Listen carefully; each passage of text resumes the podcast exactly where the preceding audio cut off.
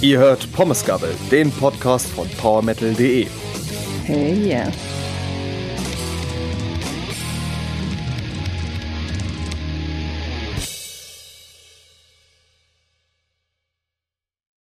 Hallo und herzlich willkommen zu Pommesgabel, dem Podcast von PowerMetal.de. Ich bin Pia und äh, bevor ich meine geschätzten Soundcheck-Kollegen begrüße, fange ich an mit einem kurzen Disclaimer.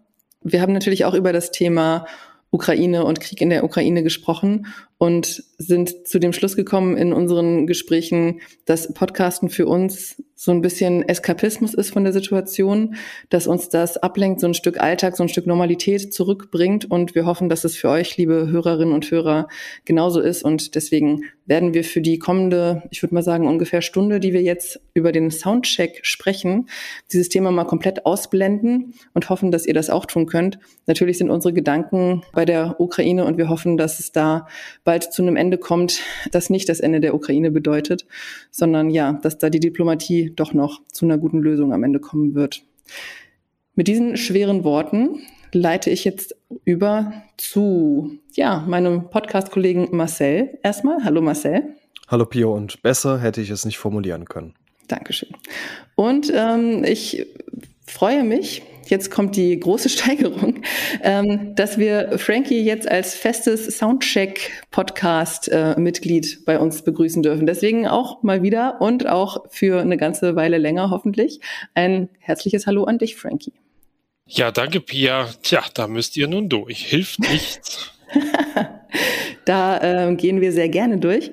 Und ich habe ähm, unterschlagen, wir haben eine Rückmeldung bekommen schon zu unserem Jahresrückblick. Nämlich hat uns Emmy geschrieben zu Senjutsu fragt sie, wie kann ein nur Senjutsu nicht berühren? Krass, hat mich überhaupt jemals ein Album so sehr berührt, aber trotzdem gute Folge und danke für die vielen Tipps. Gerne, gerne. Ich hoffe, da ist noch ein bisschen was für dich dabei gewesen.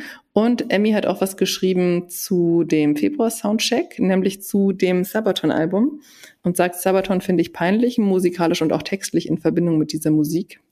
Ähm, ja, ich denke, wir haben gut rausgestellt, dass Sabaton einfach eine Band ist, die sehr polarisiert. Meins ist es auch nicht. Ich habe die vor Ewigkeiten beim Legacy Festival 2009, glaube ich, das erste Mal gesehen, da haben die noch recht früh gespielt und fand deren Konzept cool mit diesem einigermaßen einheitlichen Look. Aber ich glaube, die Musik hat mich noch nie so richtig in ihren Bann ziehen können. Okay, was ihr beide dazu gesagt habt, hatten wir ja in der entsprechenden Soundcheck-Folge schon. Aber zu dem Iron Maiden-Kommentar finde ich es sehr, sehr schön, dass Musik einen berührt und in dem Sinne ist es dann wirklich ein gutes Album geworden, wenn es auch zumindest eine einzige Person so berührt hat. Insofern äh, alles richtig gemacht. Ich denke, es hat viele so berührt. Gut, fangen wir an mit dem Soundcheck März 2022. Bevor wir Oh. Entschuldige, Pia, aber es ist ähm, trotz der wirklich schrecklichen Nachrichten in der äh, jüngsten Vergangenheit, gab es zumindest in unserem äh, Rock- und Metal-Business eine Neuigkeit, die mich sehr, sehr glücklich und zufrieden gestimmt hat.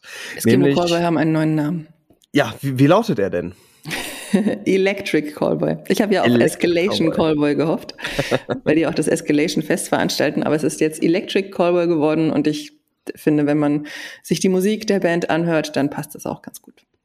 Dann haben wir zumindest zwei coole Neuigkeiten, denn die andere Neuigkeit betrifft die Bay Area mit Testament, denn die haben mit einem gewissen Dave Lombardo ein festes neues Schlagzeugmitglied.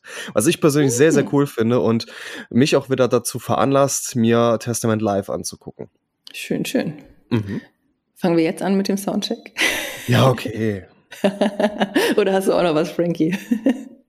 Nein, nein, äh, obwohl diese Meldung natürlich ein, äh, ein Schlag ins Kontor war. Dave Lombardo bei Testament, das passt natürlich super und was soll er sonst auch machen, in Rente gehen? Also viele Alternativen hätte er da nicht und Testament ist eine der besseren Bands, zu die er hätte gehen können und sollen. Vielleicht macht er irgendwann Grip Inc. wieder auf, wäre ja auch mal was Schönes. Das stimmt, aber der trommelt ja auch noch bei Suicidal Tendencies. Und die sind ja auch jetzt nicht in den letzten Jahren so mega unkreativ und untätig gewesen.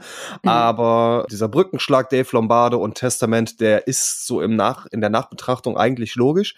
Trotzdem war es eine echt coole Überraschung. Fangen wir jetzt mit dem Soundcheck an. Ja. Ihr habt euch angehört, ich glaube, 25 Alben. Wenn ich mich hier nicht verzähle. Mhm. Und darunter waren, ich lese mal ein paar Namen vor, die wir jetzt nicht besprechen oder die wir nicht eingehend besprechen, weil sie nicht in den entsprechenden Platzierungen gelandet sind. Ignite sind dabei gewesen, Warpath waren dabei, Abath war auch dabei. Mhm. Abath, sagt man. Ja, da weiß ich noch hier. Es ist nicht a bath, like taking a shower, es ist Abath. Abath. genau. Und The Helicopters waren dabei und ja, sonst, wenn ich das hier mal so durchgucke, stolpere ich bestimmt irgendwann über einen Namen, wo ich sage, hey, die kenne ich ja doch, aber ja, der Rest Wolf ist. könnte man eventuell noch kennen. Mhm. Die Schweden. Ja. Wir sprechen über die ersten fünf und über die letzten drei, wobei wir hier auf der zwei wieder, also den zweiten Platz teilen sich zwei, deswegen haben wir keinen dritten.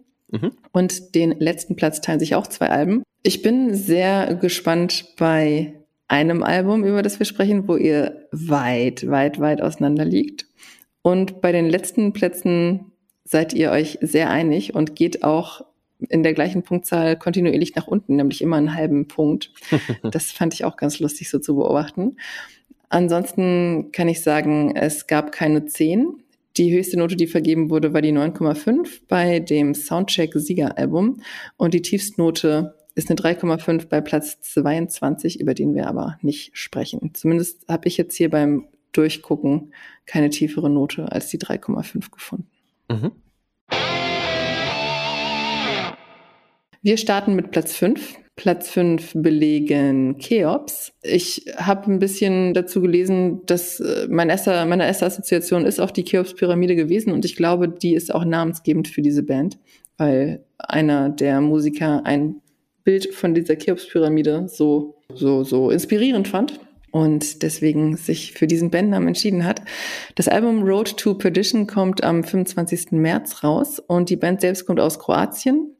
Äh, das selbstbetitelte Debüt kam 2012 raus und das Vorgängeralbum Divine kam im vergangenen Jahr raus, 2021. Ihr seid hier noch nah beieinander, das ändert sich beim nächsten Platz. Ihr habt beide acht Punkte vergeben und der Durchschnitt bei dem Album ist eine 7,5 gab hier keine großen Ausreißer, so von 7,5 bis 8,5 war da alles dabei.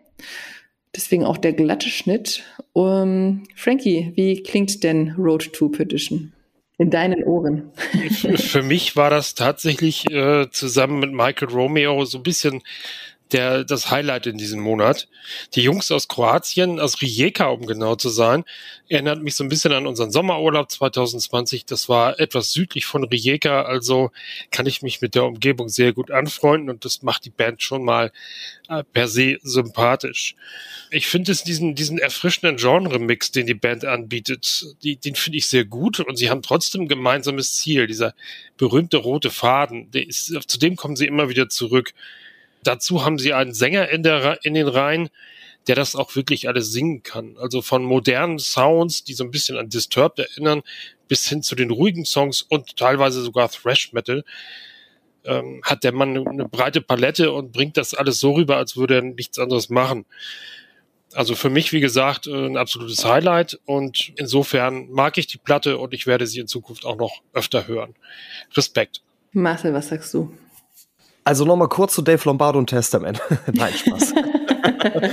also Road to Perdition war für mich tatsächlich die Überraschung des Monats, weil ich mit so einer Frische und durchschlagenden Härte überhaupt nicht gerechnet habe und ah, endlich dann nehmen wir eine Soundcheck-Folge auf. Ich freue mich. und dann fangen wir, wie gesagt, direkt mit so einem wirklich sehr, sehr coolen Album an hat eine angenehme Moderne und der Vibe, der erinnert mich so ein bisschen an Avenged Sevenfold, aber es gibt auch gewisse Parallelen zu Five Finger Death Punch, Bad Wolves, Alter Bridge, ähm, Trivium kam auch mir sehr häufig in den Sinn, jetzt außer diese, äh, diesen Metalcore-Einschlag und Lamp of God, sowie auch hin und wieder Mastodon und Tremonti, also durchaus moderner Stoff und ähm, ja, ich habe das Album ähm, vergangenen Sonntag nochmal ausgiebig gehört, auf dem Weg nach Eckenhagen zum Affen- und Vogelpark. Kann ich jedem wärmstens ans Herz legen generell lässt sich das Album einfach auf längeren Autofahren sehr gut hören. Ähm, Habe ich auch im Hin- und Rückweg gehört. Es macht echt Spaß. Es gibt wirklich coole Melodien, ähm, tolles Riffing und der Gesang, was du schon gesagt hast, Frankie von Svonimir, ist sehr abwechslungsreich. Härte und Melodie halten sich sehr gut in der Waage. Und mir machen in Conscious Mind, Restless Waves und Trauma sehr viel Spaß, sind angenehm abwechslungsreich, genügend Härte, viel Variation. Und das ist einfach ein Album, das ich mir auch holen werde, weil ich das Album mit diesen Texten auch in der Hand haben und äh, konsumieren möchte. Highlight ist für mich die Gefühlsnummer When I Remember, das auch durchaus unter die Haut geht. Für mich stimmen eben Dynamik, Drumming, die Riffs und äh, ja, die Songs gleichermaßen, wobei mir My Soul Released und Rise Again nicht so gut gefallen haben. Die habe ich dann während der Autofahrt auch geskippt, aber rundherum macht das Album einen sehr gelungenen Gesamteindruck und ich bin wirklich gespannt, was man von Chaos noch so zu erwarten hat. Hier seid ihr euch sehr einig gewesen. Das ändert sich aber auf der 4. Auf der 4 sind Evil Invaders mit Shattering Reflection. Kommt am 1. April raus. Und ich sage erstmal noch ein bisschen was zu der Band. Die sind 2007 in Belgien gegründet worden. Shattering Reflection ist das dritte Album. Der Vorgänger Feed Me Violence kam 2017. Und stilistisch bewegen wir uns hier so im Thrash Metal, würde ich sagen, mit einer guten Speed Metal Schlagseite. Dazu passen natürlich Marcells neun Punkte. Jetzt bin ich aber sehr gespannt, was Frankie sagt, der fünfeinhalb Punkte nur vergeben hat. Und ähm, das führt am Ende zu einer Gesamtnote von 7,56 bei den Evil Invaders. Ich gucke mal kurz, was sonst noch so für Noten vergeben wurden. Der Rest, ja, ist so wieder bei 7 bis 8,5.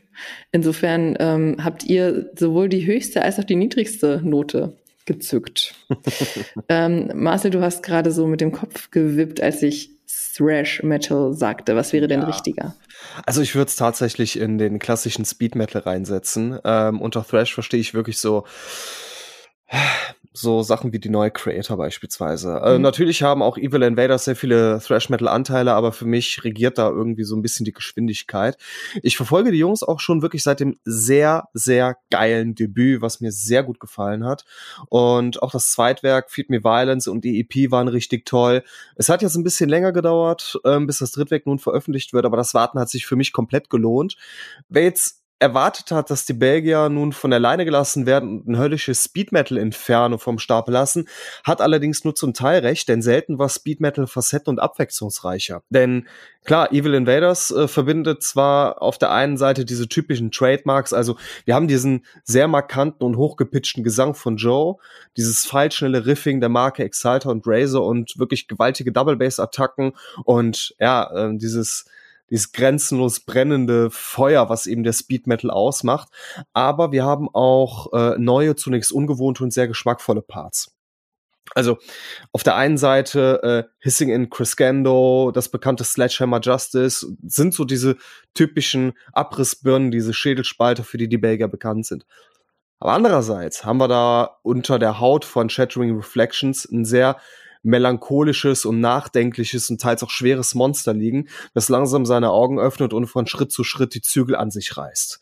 Beispielsweise ist Die For Me eine Hymne vor dem Herrn, ehe Forgotten Memories komplett unter die Haut geht und als erstes wirklich krasses Ausrufezeichen zum Erstaunen verleitet, ob man es hier wirklich mit den Evil Invaders zu tun hat. Ähm, sehr tolle Gänsehautnummer, von der auch in Deepest Black ein gewaltiges Liedchen von singen kann. Ähm, das ist eine sehr nachdenkliche, düstere Nummer, die dem Album eine sehr gehaltvolle Note verleiht. Insofern sind Sledgehammer Justice auf der einen Seite und äh, Deepest Black auf der anderen Seite sehr gute Stellvertreter für den erweiterten Sound der Belgier. Ab der zweiten LP-Hälfte kann dieser durch und durch tolle Eindruck auch ähm, bestätigt werden durch Eternal Darkness und Aeon. Ähm, das sind in, vom ähnlichen Muster gestrickt wie äh, die erste Hälfte. Und ja, insofern hat sich das lange Warten echt gelohnt. Dieser Reifeprozess und diese hörbare Weiterentwicklung der Evil Invaders ist halt nicht von der Hand zu weisen und zementiert eben den Eindruck für mich, dass hier was ganz Großes langsam aber sicher heranwächst. Da ist Frankie ganz anderer Meinung. Ja, Marcel hat das Album richtig schön auseinandergenommen. Also inhaltlich äh, kann ich da nicht widersprechen, vermutlich. Ich hatte allerdings mit dieser Band noch nie eine Berührung vorher. Aber unter die Haut gehen oder Gänsehaut äh, bekomme ich bei dem Album nicht. Eher ein bisschen Juckreiz zwischendurch. Der Bandname selber, ich weiß, wir wollten das Thema jetzt nicht aufwärmen, aber er hat im Moment auch einen faden Beigeschmack. Das ist aber ja natürlich nicht äh, nur der Aktualität geschuldet. Ich finde, ähm, das ist zwar ein abwechslungsreiches Album, aber für mich hört es denn sich immer so an, als wenn die Band gar nicht so richtig weiß, in welche Richtung sie will. Ich habe mir tatsächlich Mühe gegeben, aber ich, ich schaffe es also nicht, das Album komplett zu lieben. Das liegt vor allem auch an dem äh, Gesang von dem, von dem Joe, der mich eigentlich äh, keineswegs zu fesseln weiß. Und damit steht und fällt das eigentlich auch alles. Und am Ende ist es irgendwie für mich persönlich kein Album, was irgendwie äh, positiv oder schräg negativ aus dem Rahmen fällt. Also ich hätte es wahrscheinlich morgen früh wieder vergessen, wenn ich es heute hören würde. Würde mich jetzt mal Jakobs Meinung interessieren, ob eine 5,5 hm. immer noch keine schlechte Note ist oder ob wir da langsam in die schlechten Noten abdriften. Eine gute Frage. Wir kommen zu dem zweiten Platz. Da hast du ja schon eben ein bisschen gespoilert, Frankie, dass das eines deiner beiden Highlights gewesen ist, nämlich von Michael Romeo das Album War of the Worlds Part 2, das am 25. März rauskommt. Ähm, Michael Romeo hat sein Soloprojekt 1994 gegründet. Man könnte ihn kennen als Gitarrist der Band Symphony X und damit ist jetzt auch nicht schwierig zu erraten, dass wir hier im Progressive Metal unterwegs sind. Ähm, das Vorgängeralbum war War of the Worlds Part 1 und kam 2018 raus. Dieses Album ist jetzt das dritte Release und ähm, Michael Romeo kommt aus den USA, aus New Jersey und hat für dieses Album alles selbst eingespielt, was man da so hören kann. Also Respekt an diese musikalischen Fähigkeiten. Frankie, bei dir waren es 8,5 Punkte. Marcel, du hast sieben Punkte vergeben und insgesamt kommen wir auf eine 7,75. Und auch hier gab es keine großartigen Abweichungen von ja, dieser, dieser Durchschnittsnote. Wer von euch hat denn gerade angefangen? Marcel hat angefangen, ne? Dann hm, gebe ich jetzt wieder an Frankie das Wort. ich greife mal Marcels Worte von vorhin auf mit den Musikhören beim Autofahren mir ist es halt in diesem Falle passiert, ich habe diese CD das erste Mal im Auto gehört, auf der Fahrt. Und das hat mich irgendwie so gar nicht angesprochen. Das Problem bei dieser Michael Romeo Platte ist, das erreicht einen nicht beim ersten Mal. Dieses, dieses Album muss man wirklich intensiv und öfter hören und am besten man macht nichts anderes, als sich auf diese komplette Musik zu konzentrieren. Und äh, da tut die Ablenkung, äh, Schrägstrich Autofahren, nicht wirklich äh, dazu bei. Insofern kann ich nur raten, dieser Genre-Mix aus Power Metal oder normalem Heavy Metal und Prog Metal, da muss man sich schon ein bisschen mehr äh, reinversetzen. Und das habe ich getan und äh, mit Erfolg. Und mich hat das Album dann beim zweiten, dritten Mal sowas von fasziniert. Man, man kann das Ganze auch übertreiben. Gerade Gitarristen, die versuchen, Brock Metal zu spielen, das artet ein bisschen aus. Das ist dann entweder nur für Brock-Fans oder für Metal-Fans. In diesem Falle ist die Balance sehr, sehr gut gelungen. Das finde ich auch bei Symphony X und das äh, sieht man auch hier. Also insofern ist das vor allen Dingen das Songwriting hat mich da sehr abgeholt und vor allen Dingen so Songs wie Hybrid oder auch äh, Metamorphosis sind zwei, sind zwei Hits, die ich noch eine Weile länger in meiner Spielliste pflegen werde. Wird das Album auch den Weg in dein CD-Regal finden, Marcel? Ich weiß es nicht, ob das Album äh, seinen Weg in mein CD-Regal findet. Ähm, kurz zum ersten Teil, das blieb halt komplett hinter meinen Erwartungen zurück. Wenn man so äh, den Namen Michael Romeo hört, dann ähm, hat man einfach gewisse Erwartungen. Das ist der Kopf hinter Symphony X. Ähm, Im Endeffekt habe ich mir da wesentlich mehr erhofft als am Ende die sechs Punkte. Diesmal habe ich meine Erwartungen so ein bisschen nach unten geschraubt und ähm, es kommt mir so vor, als wenn ich jetzt einen etwas leichteren Zugang zu dem Album hätte als es noch vor dreieinhalb Jahren der Fall war. Auch diesmal ist es wirklich ein gut gemachtes Power-Proc-Album mit schönen Melodien und griffigen Griffs und einer doch durchaus dichten Atmosphäre, in der man sich schön verirren kann. Ähm, Rick Castellano als Sänger auf dem ersten Album hätte ich zwar jetzt auch besser gefunden, wenn man ihn auch auf, auf, auch auf dem zweiten Album hätte singen lassen, um einfach auch eine schöne Brücke zum zweiten Teil zu schlagen. Aber auch der kroatische Sänger Dino äh, Jelosic von Animal Drive macht hier wirklich einen guten Job. Ich mag den Gesang. Ähm, das hat auch wirklich Hand und Fuß. Ich meine, das handwerkliche Know-how kann man auch beim Symphony X-Gitarristen erwarten. Und generell ist, wie gesagt, der Gesamteindruck besser als beim ersten Teil, bei dem ich sechs Punkte vergeben habe. Aber mir fehlt halt einfach dieses Zünglein an der Waage, diese gewissen Türöffner, ähm, auch diese Erhabenheit, die ich eben bei dem Hauptprojekt Symphony X hin und wieder habe. Für mich ist äh, War of the Worlds zweiter Teil eigentlich ein normales Prog-Rock-Metal-Album, hinter dem ich ähm, Michael Romeo jetzt nicht unbedingt erkannt hätte. Gewisse Symphony X-Parallelen gibt es schon, aber dieses Extravagante und dieses Besondere fehlt mir einfach. Mothership ist so ein Ausnahmefall, sehr cineastrisch, emotional und hat auch äh, schöne orchestrale Arrangements, genauso wie das von Frankie angesprochene Metamorphosis oder auch das neunminütige hochmütige Maschinenmensch wissen all in ihrer Vielzahl, äh, in ihrer Vielfalt zu gefallen. Aber ja, diese äh, großen Aha-Moment, die gibt es einfach auf War of the Worlds für den Namen Michael Romeo zu wenig. Aber es ist ja, wie gesagt, bisweilen überhaupt kein schlechtes Album. Im Gegenteil, aber es ist halt, wie gesagt, ein Album, was ich mir so äh, vielleicht jetzt nicht unbedingt ins Regal stellen würde, um äh, guten Prog-Metal zu hören. Da reichen eben auch die, die Hauptwerke äh, von Symphony X.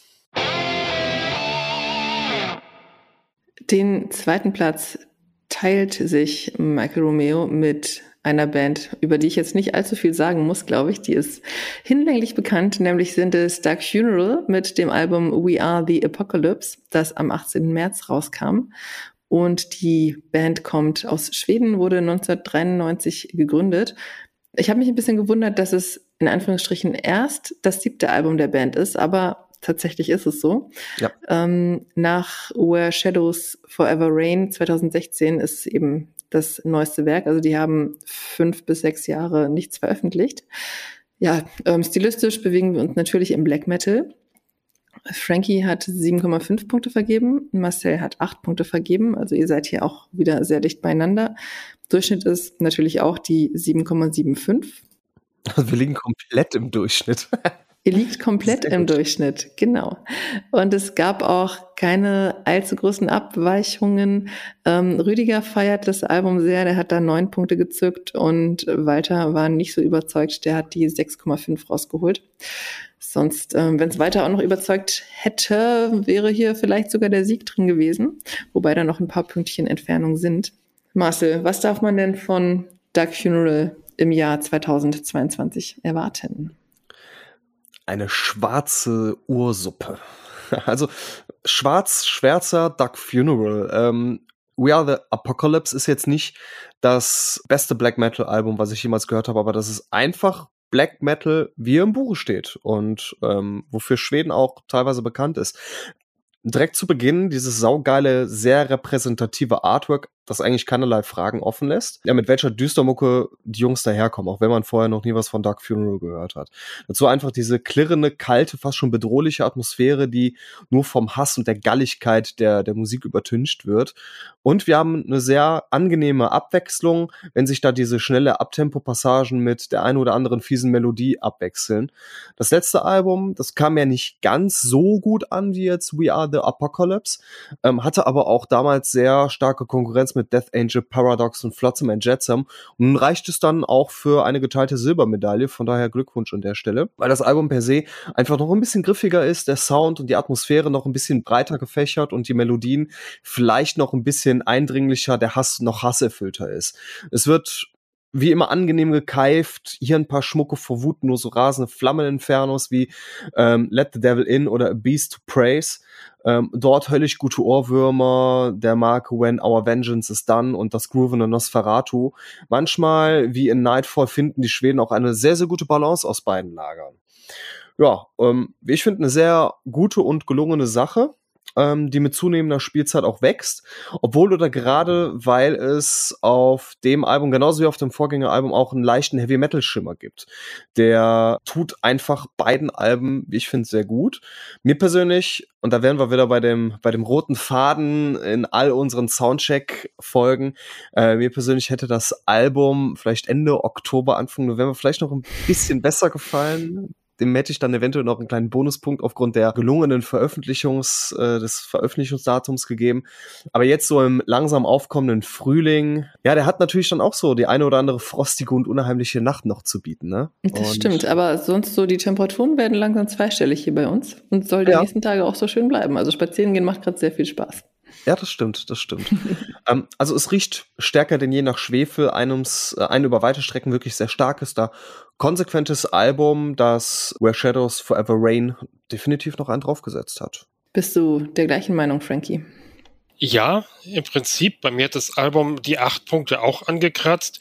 Den Kritikpunkt, den ich da habe, ist, dass es in der zweiten Hälfte, also die früher sogenannte B-Seite, doch etwas abfällt gegenüber den ersten vier oder fünf Songs. Ich kann jetzt auch keine Songs rausnehmen. Ich finde sie alle irgendwo äh, in so einem Kontext sehr gelungen. Aber wie gesagt, gegen Ende hin ist so ein bisschen die Puste rausgegangen, finde ich. Da wiederholt man sich oder da sind so ein bisschen, äh, da spielen die Schweden so ein bisschen auf äh, Ergebnis haltend und das ist irgendwie, ein äh, bisschen schade, aber sonst 7,5. Ich bin irgendwann mal 2001 war das zum Diabolis Interium Album äh, habe ich mir damals zugelegt und da konnte ich an diese Band nicht rankommen oder umgekehrt die Band kam nicht an mich ran.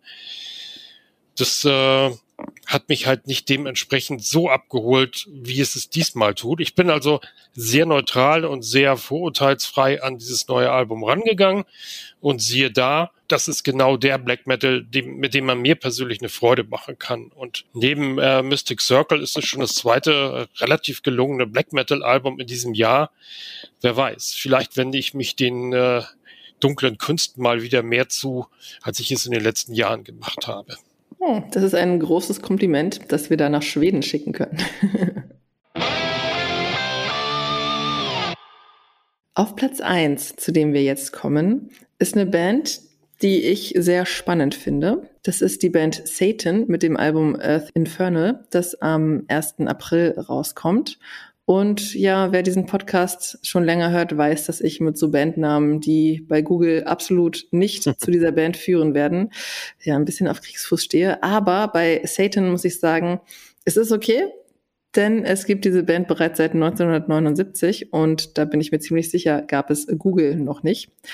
Und die Band hat häufiger aber auch den Bandnamen schon mal gewechselt, unter anderem in Blind Fury. Und als ich Blind Fury las, dachte ich, okay, da klingelt irgendwas, da hast du schon mal irgendwas von gehört. Die Band hat sich auch schon mal aufgelöst zwischendurch, ich glaube sogar häufiger mal und ist jetzt seit 2011 wieder einigermaßen aktiv. Wir sind hier in der New Wave of British Heavy Metal. Daher wissen wir jetzt auch gleich, wo die Band herkommt, nämlich aus UK.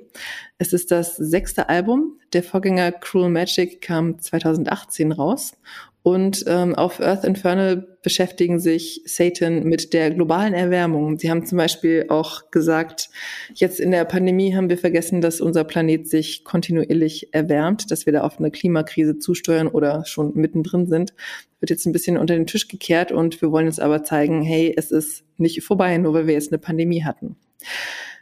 Mm, euch hat das Album nicht ganz so überzeugt, ist aber noch im Rahmen. Frankie, bei dir waren es 6,5, Marcel, bei dir waren es 7,5. Insgesamt ist Satan auf eine 8,18 gekommen mit diesem Album und wir haben neun Punkte von Rüdiger und wir haben neuneinhalb Punkte von Michael, die das Album eben sehr weit ja nach oben ziehen. Frankie, was hat dir nicht so gefallen an Satan und Earth Infernal? Also zunächst einmal ein bisschen Satire zwischendurch. Du hast eben gesagt, dass die Band sich ernsterweise, muss ich sagen, Respekt für den Klimaschutz beziehungsweise gegen die Klimaerwärmung einsetzt. Jetzt stelle ich mir das aber so vor, Satan sitzt unten in der Hölle im Fegefeuer und äh, setzt sich ge gegen die Erderwärmung ein skurriles Bild muss ich aus dem Kopf kriegen. Vielleicht hätten sie den Bandnamen nochmal ändern sollen. Respekt, also, dass, dass sich Metal-Bands auch über sowas Gedanken machen. Äh, ich persönlich werde nie verstehen, warum Satan diese Metal-Welt so in Atem hält. Also, die, die haben mich damals schon in den 80ern nicht abgeholt und sind irgendwo auch immer hinter diesen ganz großen Namen zurückgeblieben, hinter Saxon oder Priest oder Maiden. Und sind dann irgendwie vielleicht deshalb als Kultband gefeiert worden. Ich habe es immer mal wieder versucht. Ich habe mir die Band live angeguckt, wenn sie dann mal existiert haben, in Wacken zum Beispiel.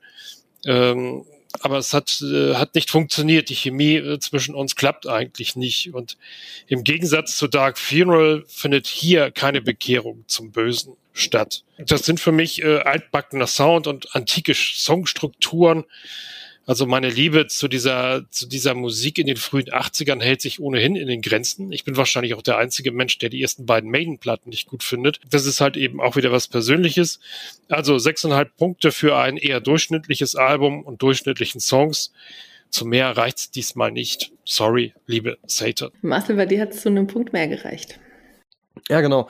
Also ich fand den Vorgänger Cruel Magic sehr mitreißend. Das war wirklich ein sehr, sehr bockstarkes New Wave of British Heavy Metal Album mit einem tollen Sound, konsequenten Songs und ähm, ja, dieses, dieses 80er Jahre, diese 80er Jahre Charme gepaart mit der Frische der Moderne, sehr flott und spielfreudig. Und hieran muss Earth Eternal erst nochmal wachsen mit der Zeit, obwohl ich die Thematik hinter dem Album außerordentlich gut finde. Ähm, was du schon gesagt hast, die Gefahr der globalen Erwärmung, kein Ende in Sicht, dass auch die Katastrophen irgendwann mal ein Ende haben werden. Wenn gewisse Dinge, die wir als selbstverständlich ansehen, nicht gepflegt werden, gehen sie eben zugrunde. Also eine sehr zeitgemäße Veröffentlichung. Mhm. Musikalisch braucht das Album eben einige Rundgänge mehr, um zu wachsen, als jetzt beispielsweise Cruel Magic.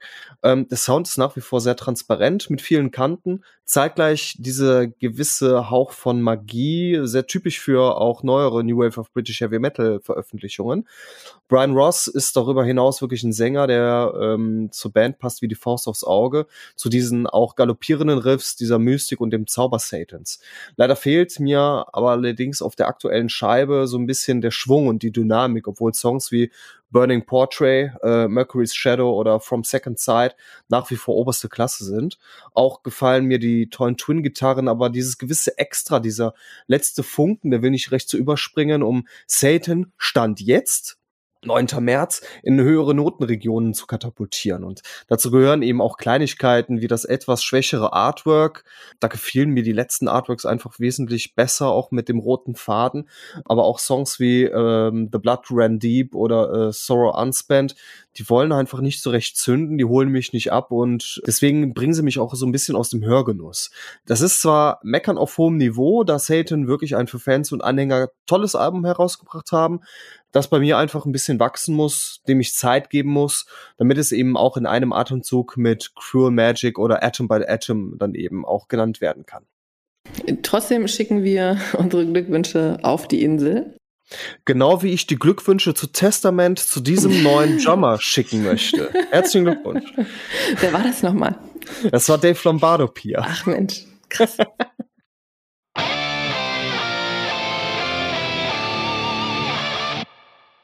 Wir klettern runter auf Platz 23, den belegt Slaked mit dem Album Goddess. Release-Termin ist der 18. März gewesen und die Band kommt aus Dänemark, wurde 2011 gegründet. Ähm, Goddess ist das vierte Album. Der Vorgänger The Wheel kam 2018 raus und ich bin gleich mal gespannt, was Frankie sagt, denn wir bleiben hier im Black Metal. Auf dem Album sind relativ wenige Songs, dafür sind die ziemlich lang. Und äh, der Bandname heißt übersetzt sowas wie Schlagen, wobei ich eher glaube, dass es die erste konjugierte Form schlägt ist, aber mein Dänisch ist nicht nicht vorhanden, muss ich sagen. Hast, ich glaube, hast ich du kenne, in der Schule nicht aufgepasst? Nee, ich stelle gerade fest, das ist das erste dänische Wort, das ich gerade gelernt habe. Ihr habt beide zur 6 gegriffen. Eine Gesamtnote hat das Album von 6,37 bekommen. Ja, Marcel, was sagst du denn? Ja, Dänemark ähm, ist ja seit King Diamond, Merciful Fate, Volbeat und Pretty Mates kein musikalisches Neuland. Du hast eine wichtige Band vergessen, nämlich Ildes Post. Oh ja, richtig. Ildes Post, ja. Die müssen auf jeden Fall noch dazu addiert werden, genauso wie DAD. Ähm, ja, die vorliegende Band, ähm, das ist für mich so eine Mischung aus Black Death und ein bisschen Heavy Metal, die mich einfach nicht abholt. Ähm, da steckt viel Potenzial in der Gruppe. Ich merke richtig, dass da ein bisschen was brodelt, aber Goddess schafft es einfach nicht, mich zu packen und mitzunehmen. Genauso wie das letzte Album The Wheel stehen die Vorzeichen zwar richtig gut, aber es macht einfach nicht Klick. Ich finde es gut, dass wir auf 40 Minuten insgesamt sechs Songs haben. Also die Jungs, die nehmen sich wirklich Zeit, um die Songs aufzubauen und auch diese gewaltige Atmosphäre auch äh, zu kreieren. Man merkt bei den harschen und wilden Momenten die Nähe nach Schweden. Ein ums andere Mal kommen auch Dissection oder auch Marduk auf, aber genauso wie auf dem Vorgänger wirken die Songs nicht zu Ende gedacht. Da fehlt einfach auch dieses letzte Quäntchen. Ähm, da wird Dunkelheit aufgebaut, die Energie ist da, aber für mehr reicht es einfach nicht. Ich tue mich mit dem Gesang auch ein bisschen schwer, wenn man das auch Gesang nennen kann. Ähm, den Riffs fehlt es meiner Meinung nach so ein bisschen an Garstigkeit und dem gewissen Hang von Wahnsinn, den ich mir einfach im Black Metal erhoffe und den Dark Funeral, wenn wir schon mal beim Thema sind, auch wirklich sehr, sehr gut kreieren. Ähm, ich höre mir das Album der Dänen wirklich vom beginnenden Deceived by the Amethyst über Hunt Again bis zum abschließenden Titeltrack an und ja, mir kommt es eben nach, nach mehrmaligem Hören so vor, als ob dem Album irgendwas fehlen würde. Wie gesagt, es holt mich nicht ab, lässt mich ja ein bisschen nachdenklich und schulterzuckend zurück. Da hätte, wie gesagt, erneut wieder ein bisschen mehr hätte drin sein können, weil die Vorzeichen eben eigentlich ganz gut stehen für ein gewaltiges Album. Aber naja. Wie sieht's denn Frankie? Ich greife immer mal auf den Marcel zurück, der dann auch mal das Album-Artwork ins Rennen schickt. Ja. Und in diesem Fall äh, lässt mir das schon die Füße kalt werden. Also da, wenn ich das mit einbeziehen würde, ähm, das ist nicht mein Geschmack, sagen wir mal so. Äh, die Band hat äh, behauptet oder schreiben lassen, dass sie detaillierter und gründlicher als je zuvor, was die Komposition, die Texte und die Produktion angeht, gearbeitet hat. Das mag so stimmen, und das hört man auch raus. Aber genau da liegt auch das Nagetier im Gewürz, denn mir ist das alles ein bisschen zu zu durcheinander und äh, nicht auf den berühmten Punkt gebracht. Also die Musik ist gefällt mir zwar zwischendurch sehr gut, aber äh, es, es reicht halt nicht, um, um mich persönlich auch äh, letztendlich zu fesseln. Ist mit Sicherheit kein schlechtes Album und wir sind wieder bei den sechs Punkten, ob das jetzt gut oder schlecht ist. Ich finde, da ist ein bisschen was verschenkt, da hätte man ein bisschen, bisschen mehr draus machen können. Und die Band hat durchaus Potenzial, so ist es ja nicht. Aber trotzdem fehlt diesem Album halt auch der nötige Kick, wie so vielen anderen Alben in diesem Monat. Ist es halt irgendwo äh, ja, kommt's nicht aus dem berühmten Quark. Ich greife mal den Quark auf, wenn wir jetzt zu Platz 24 kommen. Bei dem Album, bei der Musikrichtung, nämlich Sleaze Rock, hätte ich eigentlich gedacht, dass die Band aus selbigem ziemlich schnell rauskommt und ein bisschen Gas gibt. Ich spreche von Reckless Love mit dem Album Turbo Rider, das am 25. März rauskommt. Die Band gibt's schon recht lange, nämlich seit 2001. Da ist sie in Finnland gegründet worden. Es ist das fünfte Album. Der Vorgänger Invader kam 2016 raus und die Band ist in ihrer Heimat Finnland schon ziemlich bekannt. Also die haben es zweimal in die Top Ten der Charts geschafft. Drei der Alben haben auch Goldstatus bekommen und mal gucken, wo Turbo Rider sie jetzt noch hinbringt. Ihr habt beide zur 5,5 gegriffen und eine Gesamtnote hat Reckless Love mit Turbo Rider erreicht ähm, mit 6,0, also ein bisschen über dem, was ihr so gegeben habt. Frankie, Steve Rock ist nicht so deins oder warum konnte dich Turbo Rider nicht so mitreißen? Also ganz ehrlich, als ich den ersten Song gehört habe, dachte ich mir, boah, das ist echt gut gemacht und habe mich schon auf äh, das ganze Album dann gefreut.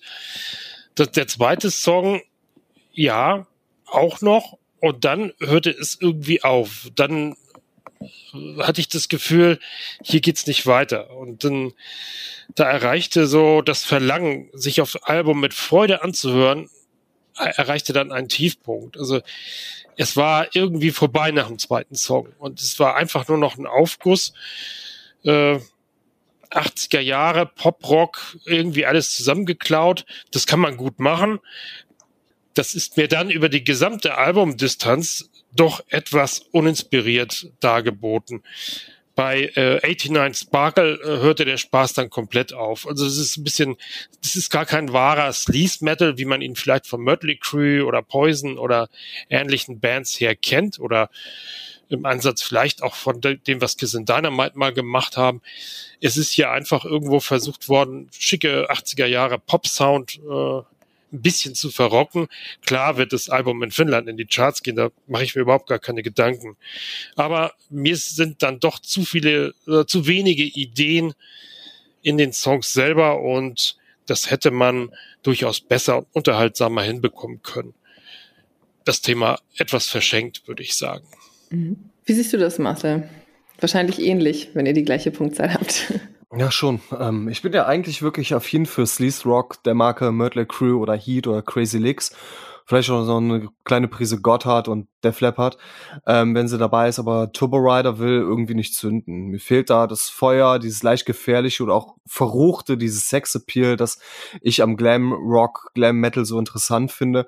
Da gehen die Songs trotz oder gerade aufgrund dieses vermehrten Pop-Appeals links rein und rechts raus. Also richtige Ohrwürmer von eins wie Wild Touch, Night on Fire oder On the Radio, die ich auf vorherigen Alben wirklich gewaltig fand, die fehlen aktuell und oder kommen zumindest komplett zu kurz. Denn das Titelstück äh, oder auch Eyes of the Maniac haben immerhin das Potenzial, auch langfristig haften zu bleiben. Man merkt wirklich auch, dass, obwohl seien es jetzt die Songtitel, das kunterbunte Neon-Artwork, das Auftreten der Jungs, dass die Band sehr nah äh, an den 80er Jahren liegen und ähm, da steht der Platte auch gut, aber fehlender Härtegrad macht sich halt über die komplette Distanz wirklich bemerkbar. Hier wird wirklich mit, ähm, an, mit, mit allen Mitteln an die Stereotypen von vor 35, 40 Jahren äh, festgehalten, ohne die eigene Duftmarke von eins versprühen zu können. Es ist einfach ein bisschen zu wenig Chili con Carne, ein bisschen zu viel Zuckerwatte, was man alleine schon an diesen allgegenwärtigen Synthes merkt. Ähm, hat man auch schon auf der Invader-Platte von 2016 gemerkt, dass sich Reckless Love so mehr dem AOR und Stadionrock zuwenden und dem Glam und Sleaze der ersten Alben so ein bisschen hinter sich lassen. Aber gerade das machte für mich auch damals den Reiz aus. Zumal es im AOR-Bereich auch wirklich satten genug andere Bands gibt, die knackigere oder griffige Ohrwürmer über, äh, an den Mann bringen. Stichwort The Nightfoot Orchestra. ähm, und da nützt auch das prinzipiell gut gemacht, aber irgendwie auch für mich belanglose Bark at the Moon Aussie Cover nicht wirklich viel. Also ich weiß nicht, warum es das da gibt. Keine Ahnung. Oh ja, oh ja, das, das Bark at the Moon Cover war wirklich unterirdisch. Es gibt in diesem Soundcheck jemand anders, der gute Abbott, der auch ein Cover auf seinem aktuellen Album präsentiert, und zwar ein Song von Metallica und natürlich nicht Nothing Else Matters, sondern Trapped Under Ice. Das hat mich da äh, wesentlich mehr äh, angekickt. Bei Reckless Love komme ich mal wieder zurück zum Musik- und Autofahren. Eigentlich genau die richtige Musik, um im Auto auf der Autobahn unterwegs zu sein. Ich habe das Album auf dem Rückweg von äh, Bremen vom Redaktionstreffen in den Taunus äh, gehört aber irgendwann kam dann hier der Punkt, wo man sich wirklich aufs Verkehrsstudio äh, freut. Und das spricht nicht gerade fürs Album. Ja. ja. also man hat da wirklich so eine Handvoll ganz okayer Songs, ein, zwei konsequente Stücke und, und ansonsten sehr viel Blubberblasen, Pop-Rock-Musik, der einfach der Biss und die Notwendigkeit fehlt. Ja, ich bin gespannt, ob ihr das zum nächsten Album auch sagt, dass ihr noch eine Spur schlechter bewertet habt.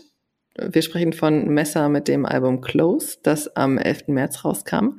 Die Band selbst kommt aus Italien, gibt es seit 2014 und wir haben es hier mit dem dritten Album zu tun. Der Vorgänger Feast for Water kam 2018 und die Band spielt Doom Metal. Ihr habt beide zur 5 gegriffen. Insgesamt hat das Album wie Reckless Love auch eine 6,0 ähm, als Durchschnittsnote abgeräumt. Ja, Marcel, du und Doom Metal? Mhm. Ne, ähm, ja, es geht. Also es gibt natürlich so ein paar Doom-Metal-Bands wie Purification oder Candlemass, klar, die äh, nach wie vor hoch im Kurs sind, aber ähm, das, was Messer da machen, das ist ja Doom-Rock, Doom-Metal im entferntesten Sinne, da die äh, Jungs, also die Italiener ja auch komplett die Genregrenzen sprengen. Ne? Ähm, kann mir vorstellen, dass die, äh, dass die Band auch im Indie-Bereich durchaus beliebt sein könnte. Also langweilig wird es auf dem Feast for Water Nachfolger keineswegs ähm, das ist ja auch, wie gesagt, das dritte Album. Aber mir ist das ein bisschen zu undurchsichtig, zu wirr und mir fehlt da die klare Linie und die Antwort auf die Frage, was die Band überhaupt erreichen will. Ne, wir haben auch ein bisschen Hawkwind, Sabbath, Pink Floyd, teilweise auch leicht ein bisschen in den Black Metal schielend, also Doom, Prog, Jazz, ein bisschen Folkrock, Ambientmucke, weiß der Geier. Und ehe man sich so ein bisschen der Tiefe des Albums hingeben, hingeben kann, schüttelt mich einem einfach Percussion und Saxophon Einsätze komplett aus meinen Träumen und stören meinen Hörfluss. Dazu recht stumpfe Abtempo-Momente wie in äh, Lefo Track oder auch, ähm, ich weiß nicht, wie man es da wirklich ausspricht, äh, Zero Equal Two, ähm, die, die überfordern mich einfach vollkommen komplett. Ne? Einzig die Ballade If You Want Her to Be Taken, die weiß äh, mich genauso wie Sarahs Gesang zumindest in weiten Teilen so ein bisschen zu überzeugen. Ähm, wenn ihr doch solche, solche Ausreißer für mich ähm, ja, der beste Song des Albums ist, dann sagt das eigentlich schon sehr viel über die restlichen Songs. Dazu ein sehr schwerer Sound, der mich wie eine Bleischürze eher runterzieht, anstatt zu beflügeln. Und diese Magie und Mystik, die sie auslösen mag, will bei mir auch nicht so aufkommen. Ähm, dazu werden einfach zu viele Zutaten in diesen Hexenkessel geworfen, miteinander verbengt und dann als undefinierbare Ursuppe angereichert. Dazu eben, wo wir wieder beim Thema sind, ein sehr unaussagekräftiges Cover, ähm, das zu der nicht zu definierbaren Philosophie der Messermannschaft zwar passt, aber mich auch wieder komplett ratlos zurücklässt. Also ich kann das Album, wer weiß wie oft hören, aber ich finde einfach keinen Zugang durch diese, durch diesen undurchsichtigen Genre-Dschungel. Da kann sie noch so doomig sein. Und ich denke mal, Frank geht's da ähnlich. Ich will noch kurz einwerfen, dass Raphael diesen Dschungel wahrscheinlich durchblickt, denn er hat neun Punkte gegeben. Und wenn das Album mit einer neun Punkte Wertung auf dem letzten Platz ist, kann man sich denken, dass es sonst ja nicht so viele überzeugt hat. Aber jetzt zu deinen Worten, Frankie. Ratlos zurücklassen. Ich glaube, das trifft es äh, auf den Punkt. Ich kann persönlich noch nicht mal wissenschaftlich nachweisen, wann, äh, wann ich Doom Metal mag oder wann Doom Metal eine Wirkung bei mir erzielt oder nicht. Äh, Im Falle von zum Beispiel Candlemas oder auch äh, My Dying Bride, wie, die haben, die haben so eine schöne Atmosphäre oder auch Ahab zum Beispiel, Solitude Eternal, sind alles Bands, die ich unheimlich schätze. Und hier im Falle von Messer passiert genau das, was Marcel gesagt hat. Man weiß, man weiß nicht so richtig, wo man dran ist. Ich mag den Gesang von Sarah sehr, sehr gut. Das passt. Das ist es nicht, was mich dieses Mal stört. Mir fehlt am Ende doch der Funken Lebendigkeit in den ganzen Songs. Und das braucht es halt auch beim Doom Metal oder halt eben bei äh, diesen ganzen eingeflochtenen Genres, die man versucht, da irgendwie individuell einzubauen dann gehört es vermutlich zur absoluten Genrepflicht, überlange Songs zu präsentieren und das tut hier nicht wirklich gut. Es driftet doch ein bisschen in die Langeweile ab. Ich kann mir wirklich richtig gut vorstellen, dass diese Band live funktioniert. Ich kann sie mir vorstellen in einem Gewölbekeller, in einem vernebelten Gewölbekeller. Da kann man diese Art von Musik mit dieser Atmosphäre, die die Band vermutlich auch nach außen transportieren möchte, sehr gut umsetzen. Und das kann ich mir vorstellen, dass das absolut toll funktioniert. Hier auf Konserve, auf der CD, haut es meiner Meinung nach noch nicht so richtig hin.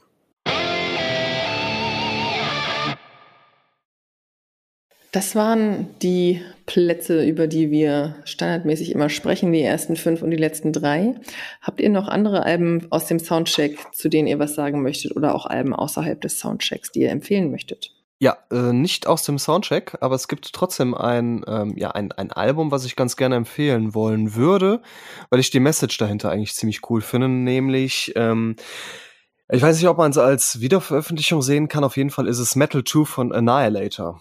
Ähm, Jeff Waters, der ist ja ein sehr umtriebenes Kerlchen und der hat äh, unter anderem mit Stu Block am Gesang hat er jetzt quasi und einem äh, äh, Schlagzeuger, den ich gleich nennen werde, hat er quasi sein ähm, 2007er Metal-Album nochmal neu aufgetischt auch mit einer leicht veränderten Playliste, also äh, Songreihenfolge. Der eine Song, der ist reingekommen, der andere ist rausgeflogen, um ähm, beispielsweise Eddie Van Halen oder ähm, Alexi Laio auch so ein bisschen Tribut zu zollen. Und ähm, ja, generell mit, wie gesagt, dem, dem Gesang von Stu Block und dem Schlagzeugspiel von Dave Lombardo. der im Übrigen jetzt auch bei Testament angefangen hat, falls wir es noch nicht bitte, haben. wie oft der Name gefallen ist in diesem Soundcheck und schreibt es mir. Ja. Zu gewinnen gibt es jetzt mal nichts. Dann kann Dave Lombardo sein Testament machen. Ich hoffe ja immer noch, dass wir Dave Lombardo für eine Podcast-Folge gewinnen. Von daher müssen wir ihn so häufig wie möglich nennen. Mhm. Nein, also zurück zu Metal 2. Wie gesagt, es ist äh, eine Art Re-Release. Äh, ein bisschen was wurde verändert. Der Sound, der ist auch ein bisschen frisch gehalten worden und ähm, man, man merkt halt einfach, dass dass es eine Herzensangelegenheit war von Jeff Waters, dem, äh, dem Kopf hinter Annihilator, einfach dieses Album nochmal aufleben zu lassen. Und nochmal mit äh, einer neuen Mannschaft, mit einem herausragenden Schlagzeuger und mit einem herausragenden Sänger, äh, Stu Block, ähm, den man auch äh, nicht nur von Iced Earth, sondern, auch von Into Eternity halt kennen könnte. Das ist ein super Package, äh, das ist ein super, super Compilation geworden. Man hat Gastbeiträge von ähm, beispielsweise Lips von Anvil, von äh, der Angelauf von ehemals Arch Enemy, von Denko Jones, äh, Dan Bieler und Jasper äh, Strömblatt. Und insofern wirklich ein, ein Album, ähm, wenn man's, wenn man das, das ursprüngliche Metal-Album noch nicht in den, äh, in den äh, Regalen hat, dann muss man sich Metal 2 auf jeden Fall zulegen. Es ist eine ziemlich coole Compilation geworden mit viel Dampf und viel Feuer. Falls man das erste Album hat, lohnt sich aber das zweite Album trotzdem, ähm, aufgrund, wie gesagt, äh, der etwas neu entwickelten Mannschaft, der etwas abgeänderten Reihenfolge und dem ein oder anderen Song, äh, den es auf dem Original eben nicht gab. Danke dir. Frankie, hast du noch was? Wer Jeff Waters kennt, der weiß, dass dem sowas unheimlich viel Spaß macht. Nur dazu. Also das, das glaube ich dir aufs Wort, dass das ein schönes Album ist. Ich werde es mir auf jeden Fall auch mal zulegen. Also so ist der Jeff halt. Ja, und äh, Jeff ist auch per se ein unheimlich sympathischer Typ. Ich hatte ja. zu der Feast-Scheibe, glaube ich, war das damals, hatte ich ein Telefoninterview. Er saß in Berlin, ich, wie gesagt, in Griffenbruch und äh, ein ums andere Mal ist halt die Leitung einfach ausgefallen, weil es in Berlin ein Unwetter mitten im Sommer gab. Und er hat dann immer wieder zurückgerufen, sich viermals entschuldigt und ähm, es war halt einfach ein super angenehmes Gespräch äh, und äh, ja, sympathischer Typ. Also so wie er sich in den Videos und auch auf der Bühne gibt, ist er auch privat so. Das finde ich sehr, sehr cool. So, zum Album aus dem Soundtrack. Da muss ich zeitlich mal ein bisschen ausholen. Äh, Anfang der 90er, 1990 sogar, kamen die beiden äh, Jungs aus der Clique, nämlich Schrödei und äh, Ossi Frese, auf die Idee, und kamen damit raus, hey, wir gründen eine neue Band.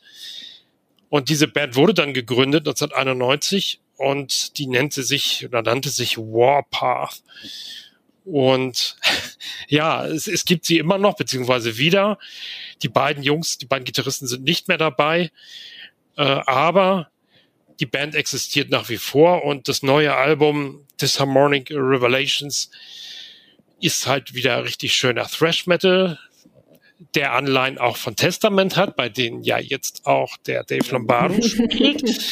äh, also insofern war das mal so ein bisschen äh, eine, eine, eine Reise in meine eigene Vergangenheit, diese Band äh, mal wieder zu hören und auch zu bewerten und auch das Review dazu zu schreiben. Insofern, ja, Glückwunsch nach Ham in Hamburgs Süden. Und Warpath haben es auf Platz 7 geschafft in diesem Soundcheck. Herzlichen Glückwunsch dazu. Wunderbar. Dann bleibt mir nur noch, euch zu fragen, was denn euer aktuelles Lieblingslied ist. Und ich fange bei dir an, Frankie.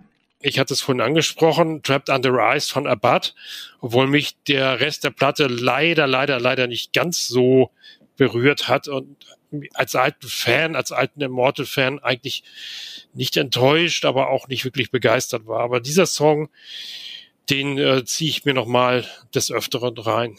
Da bin ich mir sicher. Marcel, was ist bei dir? Langsam wird's äh, herausfordernd, äh, mir immer wieder einen neuen Song auszusuchen, aber es macht auch immer wieder großen Spaß und wie gesagt, diesmal ist es äh, Mors Principium Est, die auch jetzt äh, bald, glaube ich, mit einem neuen Album ähm, erscheinen und darauf freue ich mich sehr. Ähm, die spielen sehr coolen, ähm, flotten äh, Melo-Death Metal, ähm, und, und das Album damals, ich weiß ja leider nicht mehr, wie es, wie es hieß genau, ähm, hatte nicht nur ein cooles Artwork, sondern das habe ich auch auf der Fahrt zu einem Redaktionstreffen gehört. Und zwar auf der Fahrt äh, nach München. Redaktionstreffen. Das waren sehr, sehr schöne Erinnerungen. Von daher verbinde ich auch mit äh, diesem Song We Are the Sleep äh, eine sehr, sehr coole Zeit. Du hörst doch jeden Monat fast 30 Alben. Da müssen noch mal ein paar neue Lieblingslieder bei rumkommen. Ja, eigentlich schon. Eigentlich schon. Ich hatte eigentlich hier auf meiner Liste stehen, weil ich da den Tag schon den Ohrwurm von habe, The Sleeper mit dem Song Tempest von dem aktuellen Album Radiant, das jetzt im Januar rauskam. Aber weil wir vorhin über Dänemark gesprochen haben und über Ildes Post, geht mir jetzt die Melodie von einem anderen Song nicht mehr aus dem Kopf. Und zwar kam 2011 von Ildes Post das Album There is Light, but it's not for me. Und ich meine, dass ich dieses Album mit 10 von 10 Punkten bei powermetal.de bewertet habe. Ihr könnt euch das ja nochmal äh, angucken, was ich da so zugeschrieben habe. Und kriege gerade die Melodie vom Song Sunday Black nicht mehr aus dem Kopf. Mhm. Und manchmal frage ich mich so bei Alben, die ich so hoch bewertet habe, warum habe ich das eigentlich gemacht? Dann höre ich da nochmal rein und ja, bei diesem Album ist eben unter anderem Sunday Black ein Grund dafür, weshalb ich wieder weiß, warum ich da zur 10 gegriffen habe. Der Song beeindruckt mich immer noch, obwohl ich stilistisch inzwischen doch etwas anders unterwegs bin. Alte Liebe rostet nicht. Richtig. Wer mehr über alte Liebe hören möchte, ich empfehle unsere Folge, die am Valentinstag erschienen ist, zu Liebesliedern und Balladen im Metal oder auch Liebe über alles. Unlimited Liebe über alles forever. Äh, auch ganz viel Liebe an euch beide. Vielen Dank für diese schöne Soundcheck-Folge und auch ganz an euch da draußen, auch an euch da draußen fürs Zuhören. Und ich hoffe, ihr hört beim nächsten Mal wieder zu, beim Soundcheck und auch bei dem, was so dazwischen noch von uns veröffentlicht wird. Ich habe noch eine Kleinigkeit. Keine Sorge, es geht nicht um Dave Lombardo, aber wenn ihr Warum die Folge nicht? bis zum Ende jetzt gehört habt, ich glaube, es Marcel seine CD-Sammlung. Na, ähm, fast. Es gibt doch jetzt, glaube ich, auch bei Spotify eine neue Funktion, dass man uns auch bewerten kann oder generell auch Folgen bewerten kann. Ähm, macht es doch. Tut uns den ganz, ganz großen Gefallen. Ihr, ihr, wir wissen ganz genau, ihr seid wunderbar. Ihr habt uns auch schon letztes Jahr äh, beim Empirical-Wettbewerb so toll unterstützt. Hinterlasst uns doch ein kleines äh, Gefällt mir auf den Social-Media-Kanälen oder auf Spotify. Uns würde das sehr, sehr freuen. Genau, oder auch bei Apple Podcasts oder wo auch immer man bewerten kann. Freuen wir uns sehr über Bewertungen oder auch über Kommentare. Ich habe das jetzt besser im Blick und ich werde sie auch vorlesen, wenn sie reinkommen. Mhm. Insofern, danke fürs Zuhören und bis zum nächsten Mal. Macht's gut. Au revoir. Ciao.